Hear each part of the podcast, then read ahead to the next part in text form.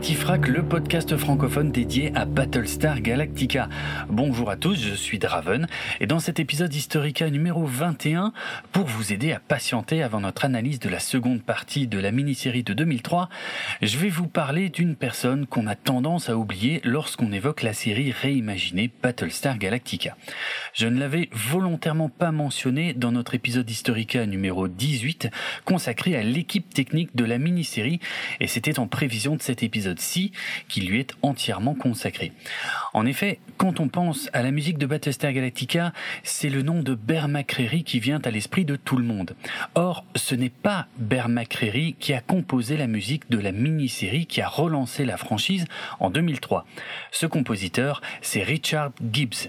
Et afin de rendre à César ce qui est à César, on va se pencher sur son travail qui a très fortement influencé la musique de Bear McCreary pour les quatre saisons qui ont suivi. Décollage. Alors, loin de moi l'idée d'amoindrir le mérite de Bear McCreary pour ses compositions musicales destinées aux quatre saisons et aux téléfilms de Battlestar Galactica, dont je suis un grand fan. Mais dans cet épisode, vous allez découvrir l'origine de ses inspirations. Tout était là dès le départ et Bear McCreary a ensuite transcendé le matériel qui était à sa disposition. Mais commençons par dresser le portrait de Richard Gibbs. Il est né le 5 décembre 1955, il a fait ses études en Floride, puis il a obtenu une licence en composition classique à Boston dans le Massachusetts avant de déménager en Californie.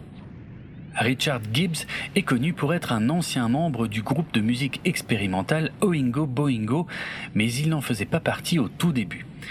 Oingo Boingo était à l'origine une troupe de théâtre de rue nommée The Mystic Knights of the Oingo Boingo, fondée en 1972 par l'acteur Richard Elfman et qui comprenait une quinzaine de membres. Le jeune frère de Richard Elfman, Danny Elfman, a rejoint la troupe en 1974 et celle-ci a commencé à se transformer progressivement en troupe de théâtre musical comprenant de plus en plus de compositions originales de Danny Elfman. En 1979, la plupart des membres ont quitté la troupe et le compositeur Danny Elfman a raccourci le nom en Oingo Boingo pour former cette fois un groupe de musique sans son grand frère, mais avec le guitariste soliste d'origine Steve Bartek ainsi que trois autres musiciens qui étaient déjà à la section cuivre. Le groupe sort un premier EP en 1980 avec Danny Elfman au chant et à la guitare rythmique. Et d'autres membres rejoignent ensuite Oingo Boingo, dont Richard Gibbs au clavier et parfois au trombone. Leur premier album se nomme Only a Lad et il connaît un petit succès en Californie, notamment grâce au morceau titre Only a Lad dont voici un extrait.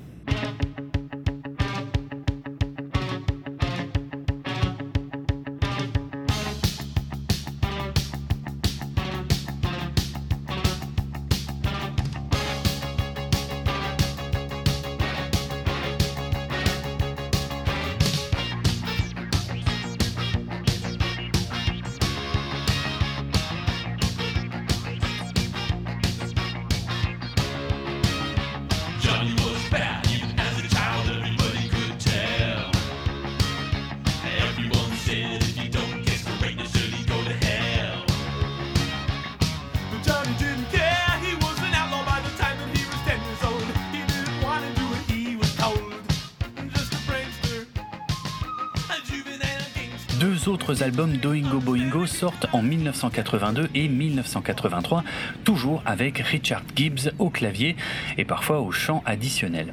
Mais en 1984, Gibbs quitte le groupe en compagnie du bassiste Kerry Hatch. Je vais m'arrêter là pour l'histoire d'Oingo Boingo qui a continué d'exister sous diverses formes jusqu'en 1995. Comme vous l'avez certainement compris, le membre fondateur d'Oingo Boingo, Danny Elfman, est ensuite devenu un compositeur très célèbre au cinéma et à la télévision, notamment pour ses collaborations avec le réalisateur Tim Burton.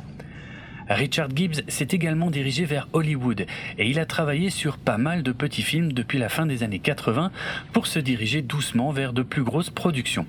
C'est lui qui a composé la bande originale, communément appelée BO, du film Dr. Dolittle avec Eddie Murphy en 1998 ou encore La Reine des damnés sorti en 2003. Comme La Reine des damnés est réalisée par Michael Reimer, ce dernier refait appel à Gibbs pour venir composer la musique de la mini-série Battlestar Galactica. Pour lui indiquer ce qu'il recherche pour Battlestar Galactica, Michael Reimer fournit à Richard Gibbs un montage non finalisé de la mini-série qu'il a illustré avec des extraits de la bande originale du film La dernière tentation du Christ de 1988, composée par Peter Gabriel, et la bande originale du remake de Solaris de 2002, qui était composée par Cliff Martinez, ainsi que des tambours japonais qu'on appelle taiko. Alors, on va s'arrêter sur ces trois éléments pendant quelques instants, car c'est là que vous allez comprendre que celui qui est véritablement à l'origine de l'identité musicale de Battlestar Galactica, c'est en fait le réalisateur de la mini-série, Michael Reimer. Et pour bien comprendre d'où viennent les demandes de Michael Reimer, je vais commencer par vous rappeler que le but du producteur scénariste Ronald D. Moore avec la mini-série Battlestar Galactica est de changer les règles du space opéra tel qu'il a toujours été montré au cinéma ou à la télévision, comme je vous l'avais déjà raconté dans notre épisode Historica numéro 17. Cette volonté de changement s'applique bien évidemment également à la musique. Et les demandes de la production concernant la musique de Battlestar Galactica sont assez simples en apparence. Il ne faut pas utiliser d'orchestre symphonique et il ne faut pas associer de thèmes musicaux aux personnages.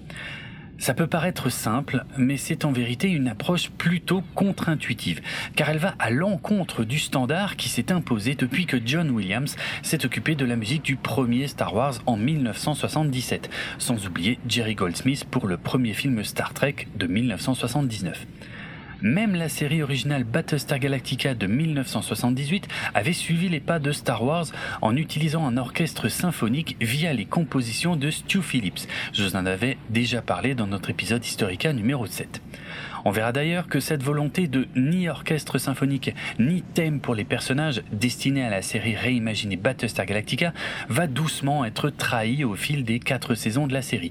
Mais ça se fera naturellement et de manière progressive, on en reparlera dans le futur. Revenons au point de départ, à savoir la musique de la mini-série de 2003. Comme le réalisateur Michael Reimer est conscient de la page blanche à laquelle est confronté le compositeur Richard Gibbs, il illustre donc le montage provisoire de la mini-série avec des extraits d'autres bandes originales, comme ça se fait souvent au cinéma pour indiquer l'ambiance musicale qui est recherchée. Le choix de la BO de Cliff Martinez pour le remake de Solaris par Steven Soderbergh en 2002 est intéressant, car il ne contient effectivement pas de grands thèmes facilement identifiables. Il s'agit plutôt de nappes musicales qui contribuent à créer l'ambiance générale du film, et c'est certainement cette approche que Michael Reimer a voulu illustrer avec ce choix. Je vais vous faire écouter un extrait de la bande originale de Solaris version 2002 et je vais vous mettre un passage où il se passe pas mal de choses dans la musique, ce qui n'est pas le cas de l'intégralité de cette BO très réussie, mais plutôt minimaliste vous allez entendre un tapis sonore qui est posé par un style drum baryton, c'est-à-dire un grand tambour en acier originaire des Caraïbes. Et à ça viennent s'ajouter une mélodie créée par seulement deux ou trois notes très étirées avec des instruments à cordes pour poser des nappes d'ambiance. D'ailleurs, vous me direz ce que vous en pensez, mais ces trois notes très étirées semblent avoir inspiré Hans Zimmer pour la BO d'Interstellar 12 ans plus tard. Allez, on écoute un extrait du premier morceau de la BO de Solaris intitulé Is That What Everybody Wants?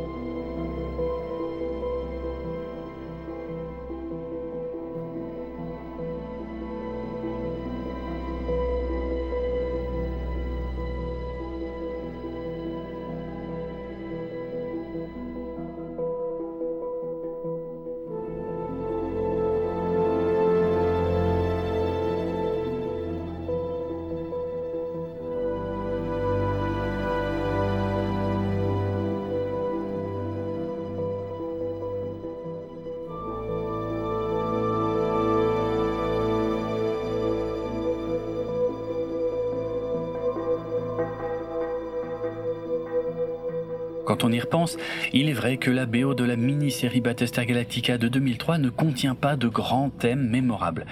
C'est d'ailleurs probablement pour cette raison qu'on a tendance à oublier cette BO par rapport à celle des quatre saisons qui ont suivi. Mais cette absence de thème n'est donc pas un accident, c'était plutôt une demande spécifique de la production. Passons maintenant à la coloration musicale de la bande originale de la mini-série Battlestar Galactica. Je pense sans me tromper que c'est du côté de la BO du film La dernière tentation du Christ, réalisé en 1988 par Martin Scorsese, qu'on peut trouver l'influence la plus flagrante. Rappelons que ce film a provoqué un scandale lors de sa sortie, car il montrait une version de la vie de Jésus qui était différente de ce qu'on peut lire dans la Bible. Rien qu'en France, il y a eu des manifestations, des pétitions, des déprogrammations du film dans de nombreuses salles, des cinémas protégés par la police, mais aussi plusieurs cinémas incendiés par des traditionalistes, dont un à Paris qui a eu pour résultat 14 spectateurs blessés, dont 4 sévèrement touchés. Mais ce n'est pas la seule raison pour laquelle ce film est resté dans les mémoires, car sa musique de qualité a également été assez marquante. Cette BO, qui a été nommée aux Golden Globes de 1989 et qui a remporté un Grammy Award en 1990, a été composée par Peter Gabriel, l'ancien chanteur du groupe Genesis qu'il a quitté en 1975 et qui a été remplacé par le batteur du groupe à cette époque, un certain Phil Collins. Mais je suis sûr que vous connaissez déjà cette histoire. Peter Gabriel est connu comme l'un des artistes ayant popularisé la world music auprès du grand public. La world music est un style qui se détache des racines habituelles issues de l'héritage pop ou folk des pays anglo-saxons et qui va plutôt puiser du côté des musiques ethniques, traditionnelles ou folkloriques de nombreux pays autour du monde. D'ailleurs, la world music n'est pas un genre musical à part entière puisqu'il existe de nombreuses sonorités très différentes les unes des autres au sein de ce mouvement. Mais bref, Peter Gabriel a donc été non pas un précurseur, mais l'un des principaux artistes ayant popularisé ce genre auprès du grand public, tout comme Johnny Clegg par exemple. Et l'un des albums ayant participé à cette popularisation a été la BO du film La dernière tentation du Christ. Le film est sorti fin 1988, mais sa BO n'est pas sortie tout de suite dans le commerce, car Peter Gabriel a continué à travailler sur cette musique pendant encore plusieurs mois avant de la sortir en juin 1989 en tant que son huitième album solo intitulé Passion. Ce n'est que lorsque l'album a été réédité plus tard que son nom a été modifié pour des raisons légales et qu'il est désormais clairement indiqué dans le titre qu'il s'agit de la bande originale du film La dernière tentation du Christ. Peter Gabriel avait connu un énorme succès populaire en 1986 avec son album So, très orienté pop, et surtout le single ultra célèbre Sledgehammer.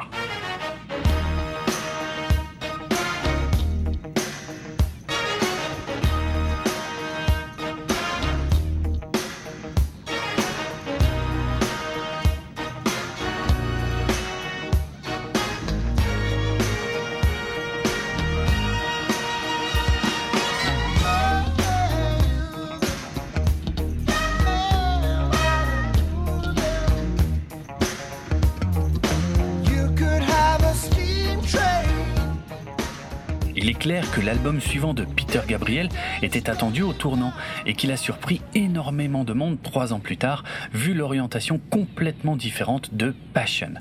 Mais plutôt que de vous faire de grands discours, je vais vous faire écouter un extrait du premier morceau de l'album Passion intitulé The Feeling Begins. Et là, je suis certain que vous allez tout de suite comprendre en quoi il a été une influence majeure pour la musique de Battlestar Galactica.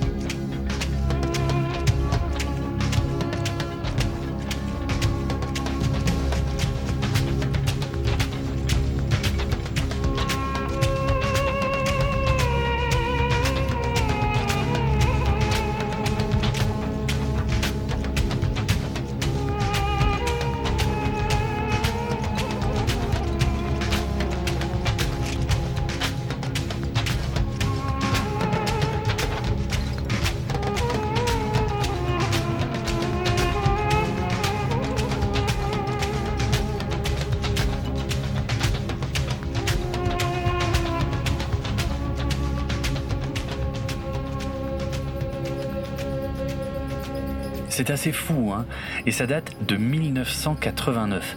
Entre les percussions et l'instrument avant appelé doudouk, qui est généralement associé à la musique traditionnelle arménienne, on dirait presque un extrait de la bande originale de Battlestar Galactica.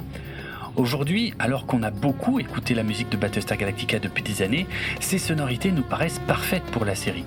Mais en 2003, c'était un choix très osé de la part du réalisateur Michael Reimer de vouloir que Richard Gibbs donne ce type d'ambiance à un space opéra. Comme je le disais, c'était particulièrement original puisque le standard du genre était de la musique symphonique depuis plus de 20 ans. Vu ce choix d'inspiration de la part du réalisateur Michael Reimer, il est évident que celui-ci souhaite mettre l'accent sur les percussions au sein de la musique de la mini-série. Il a même une idée très précise de ce qu'il veut comme percussion, vu que la troisième source d'inspiration qu'il suggère au compositeur Richard Gibbs est le taiko, un art de jouer du tambour qui vient du Japon. En vérité, en japonais, le mot taiko signifie tout simplement tambour et il désigne n'importe quel type et n'importe quelle taille de tambour hors du Japon. Ce que nous appelons communément le taiko désigne surtout les grands tambours de type wadaiko. Et le fait de réunir de nombreux joueurs de tambour au sein d'un grand ensemble de percussions est appelé kumidaiko. Dans l'histoire, les premières traces de ce type de percussion datent du 6e siècle de notre ère, et ces instruments seraient inspirés de percussions similaires venues de Chine et de Corée. À travers l'histoire du Japon, ces percussions ont été utilisées pour motiver les soldats sur les champs de bataille ou leur faire passer différents ordres de combat, ce qui les rend donc assez logique pour illustrer des scènes de combat spatiaux mais on les a aussi utilisés au Japon lors de représentations théâtrales, de cérémonies religieuses ou même de mouvements sociaux dans certaines régions. Le kumidaiko, c'est-à-dire le fait de jouer du wadaiko et d'autres tambours de tailles diverses en réunissant un grand ensemble de musiciens en habits traditionnels, s'est développé à partir de 1951. C'est donc un art plutôt récent comparé à l'âge de l'instrument, et vu qu'il requiert une grande discipline ainsi qu'une certaine condition physique, il est parfois associé à un art martial à part entière. Notez que les baguettes de taiko sont plus larges que des baguettes standards de batterie et qu'elles sont également utilisées pour produire des claquements aigus lorsqu'elles sont frappées entre elles.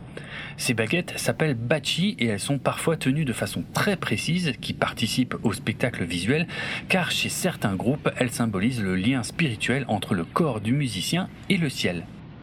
Voici un exemple d'un ensemble kumidaiko qu'on appelle donc taiko chez nous.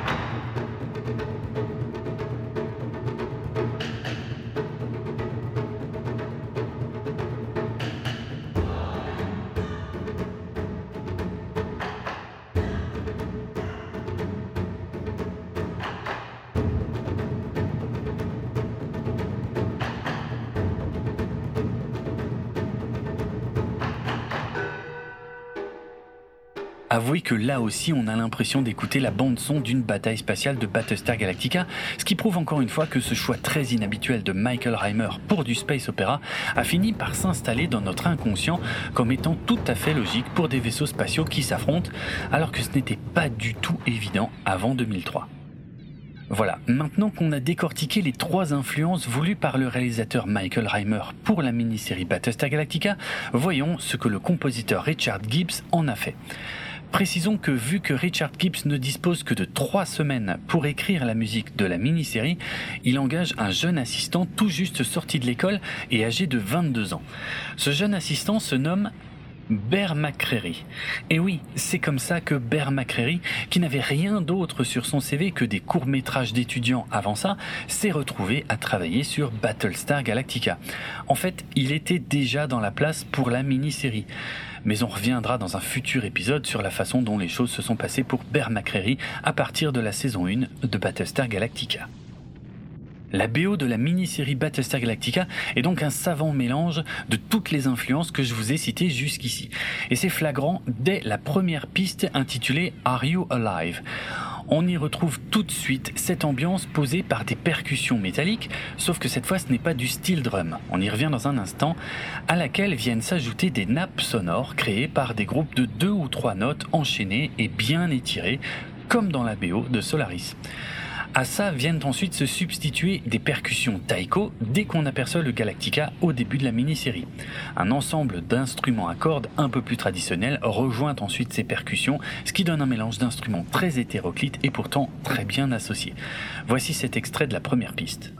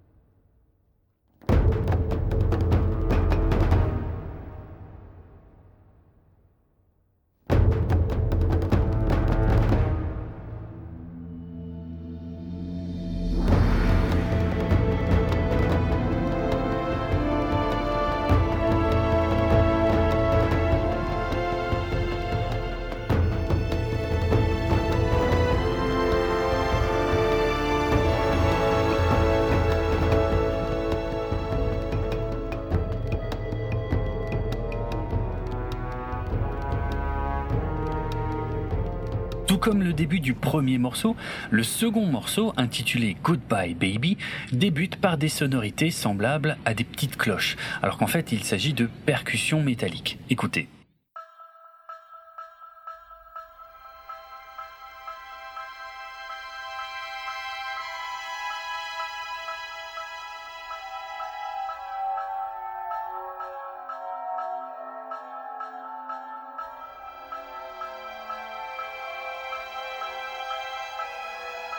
Ces percussions proviennent d'un gangsa, un métallophone, une sorte de grand xylophone originaire de Bali, dont les lamelles de cuivre ou de fer sont frappées avec des marteaux en bois.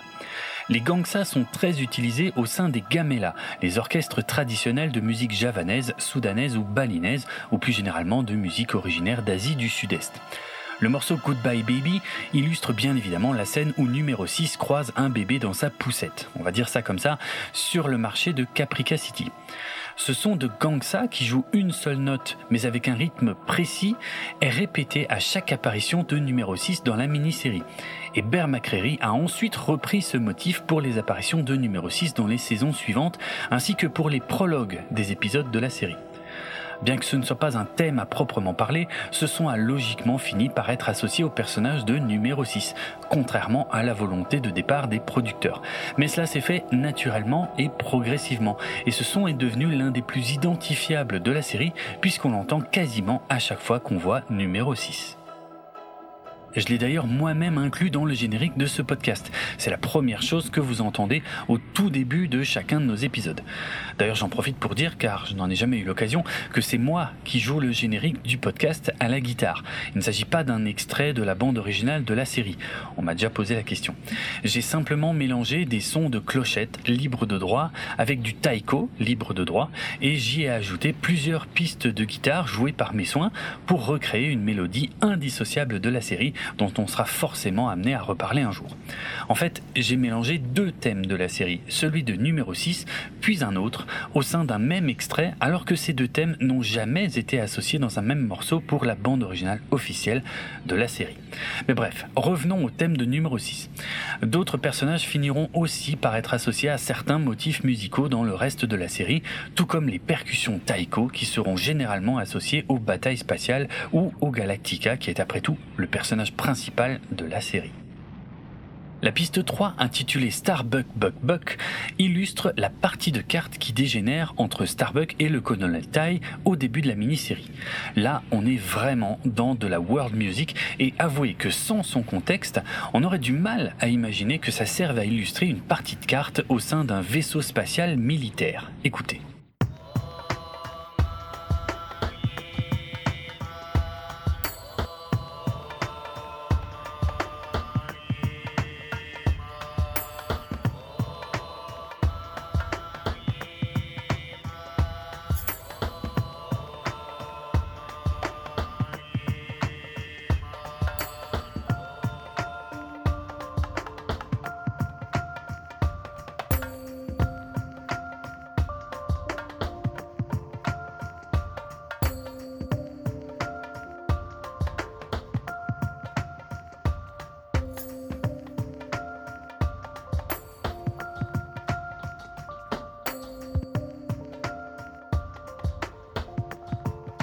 La quatrième piste de la bande originale de la mini-série Battlestar Galactica, intitulée To Kiss or Not to Kiss, est intéressante car elle est la seule sur cette BO à contenir du chant.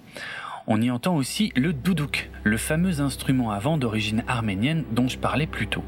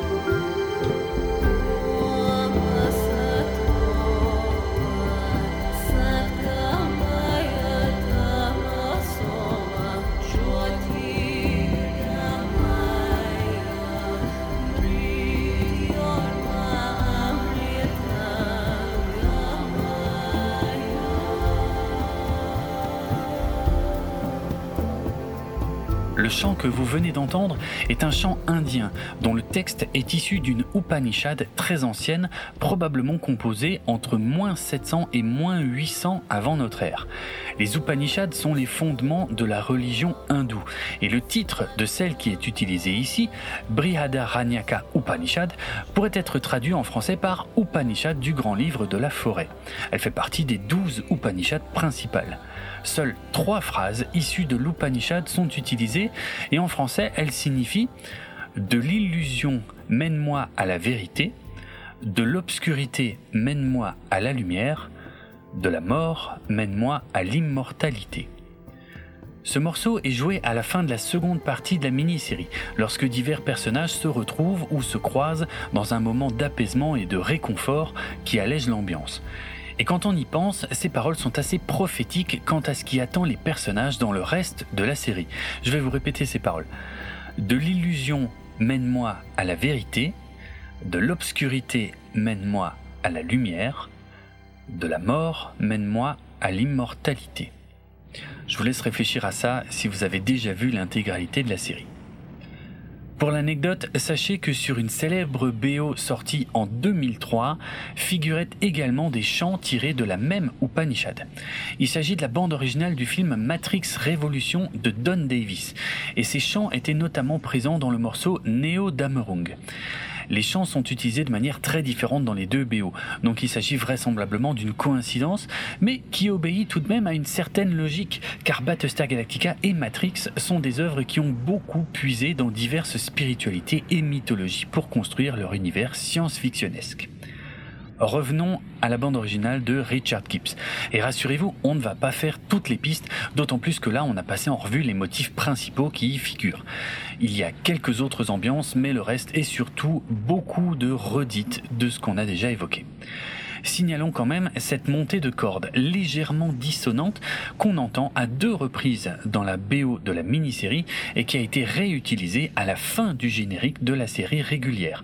Je vous mets l'extrait issu de la piste 9 intitulée Silence Fire.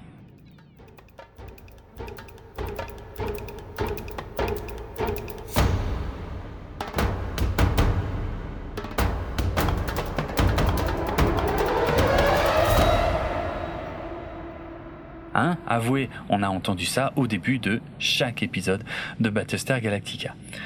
Bon, il y a d'autres extraits de la BO de la mini-série qui ont été réutilisés dans la série, comme par exemple la piste 23 Starbucks Recon, qu'on peut réentendre à la fin du neuvième épisode de la saison 1 de la série, et il y en a plein d'autres comme ça. Quelque temps après la diffusion de la mini-série, lorsque la série régulière Battlestar Galactica a été confirmée, la production a refait appel à Richard Gibbs pour venir s'occuper de la musique.